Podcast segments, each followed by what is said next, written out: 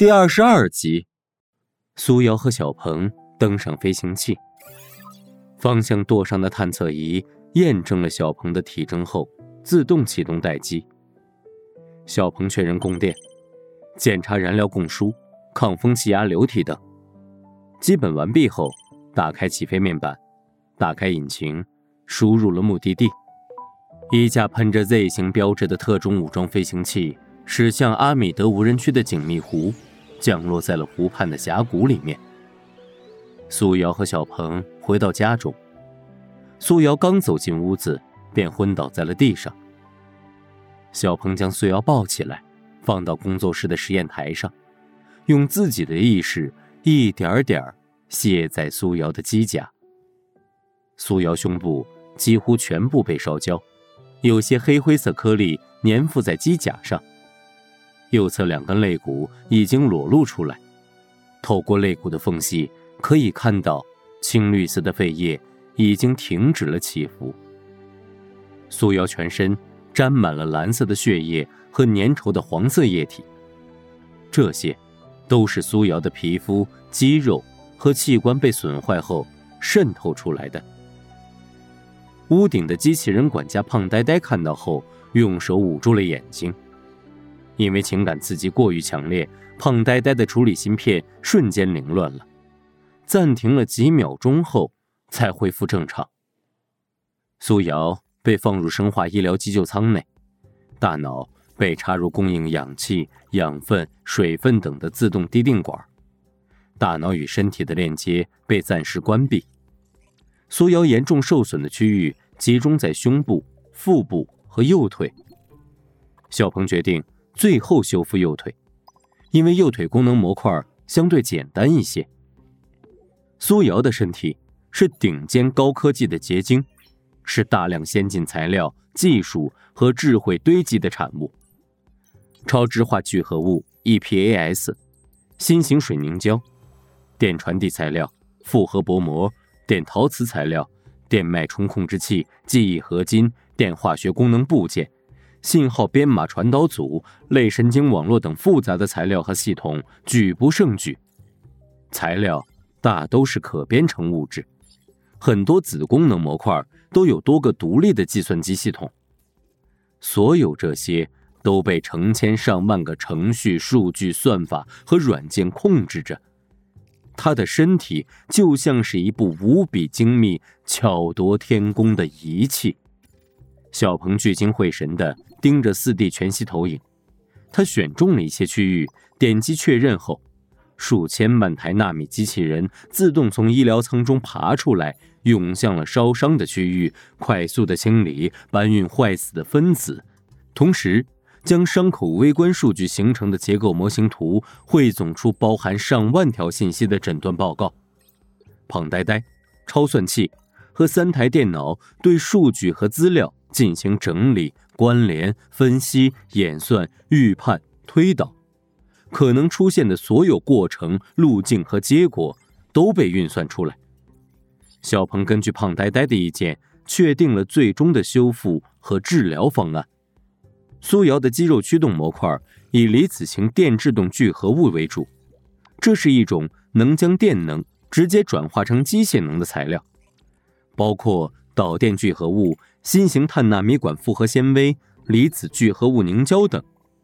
碳纳米管通常是人造肌肉的主要成分，而苏瑶的人造肌额外包含两种特殊物质，是一种非常难搞的材料。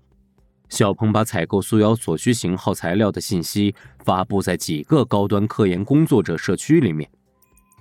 小鹏修复了右肺叶破损的部分，肺叶。是由快速携氧分子、微循环网络和类聚酯纤维组成的，表层采用连续的碳薄膜作为电极层及力学增强体，用灌注了离子液体的天然聚合物凝胶作为电解质层的电制动聚合物器件，与其他正常可用的废液一起，在两电极层间施加一个交流电场，它就会发生快速的往复摆动，废液恢复了呼吸。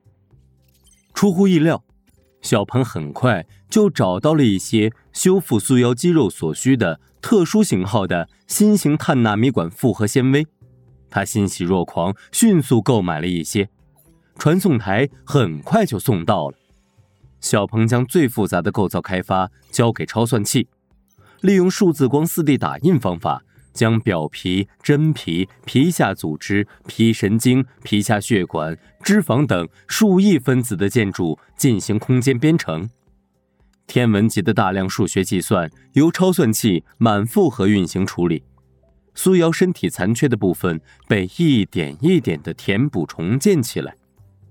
胖呆呆不断给小鹏提供各种保持身体高效专注的饮料、食品和物品，并且变身为最符合小鹏身体力学的吊椅，以减轻小鹏的劳累。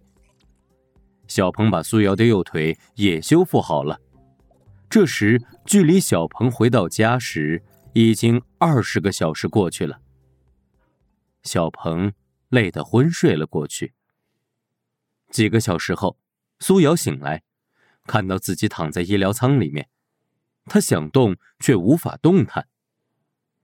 机器人管家胖呆呆讲述了所发生的事情，苏瑶非常感动，同时也想看看自己复原后的身体。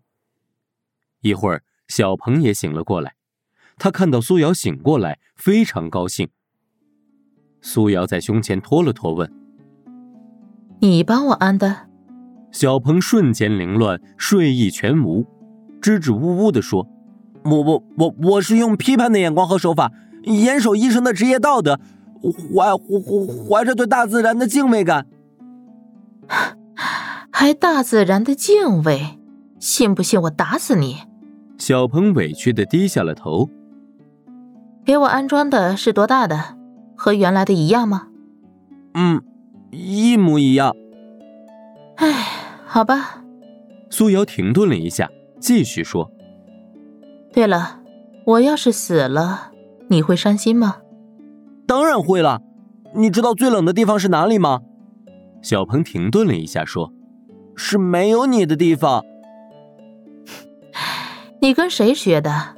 别瞎贫了。”苏瑶想了一会儿说：“嗯，我觉得要不等我好了，放你走吧。”或者咱们搬到大学附近过正常人的生活，你找一个小妹妹，我找男机器人，或者没有女人要的老教授，咱们也可以经常见面呢。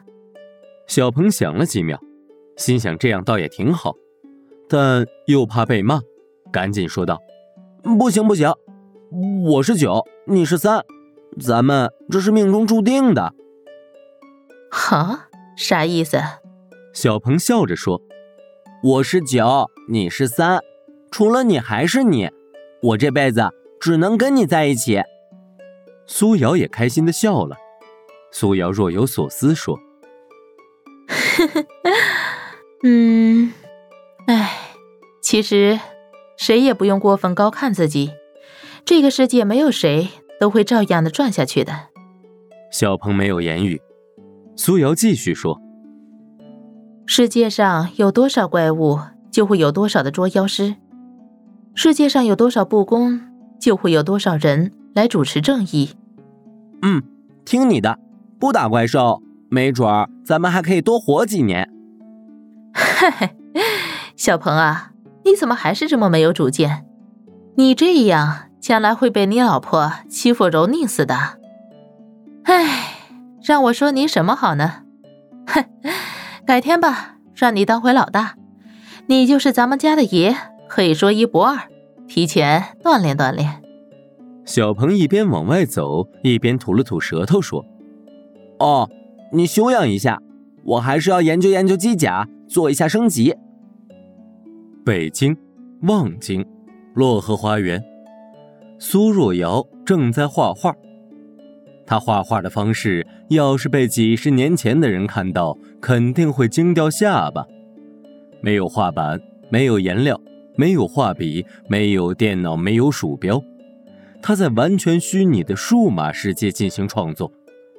他穿着瑜伽鞋站在客厅，戴着多功能眼镜，双手握着 VR 手柄，一个手柄是画笔等工具，另一个手柄是功能板和辅助箱。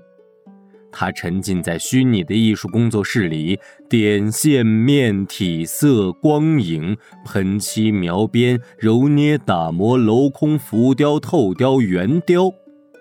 手张开，握住，图形放大或缩小。有时他一挥手，作品便开始旋转或者倾斜侧翻。他经常要找最佳的视角，俯瞰、仰视或者平视。还要找到自己最佳的立脚点和下手点，有时甚至要钻进作品的空间创作，在空间中创造空间，在雕塑中制作雕塑，这样才能使创作更加迅速和直观。若局部偏离了初衷，或他并不满意。它会激活时间轴，拉缩、收放、回滚到之前的场景，或者用擦除工具删除和修改。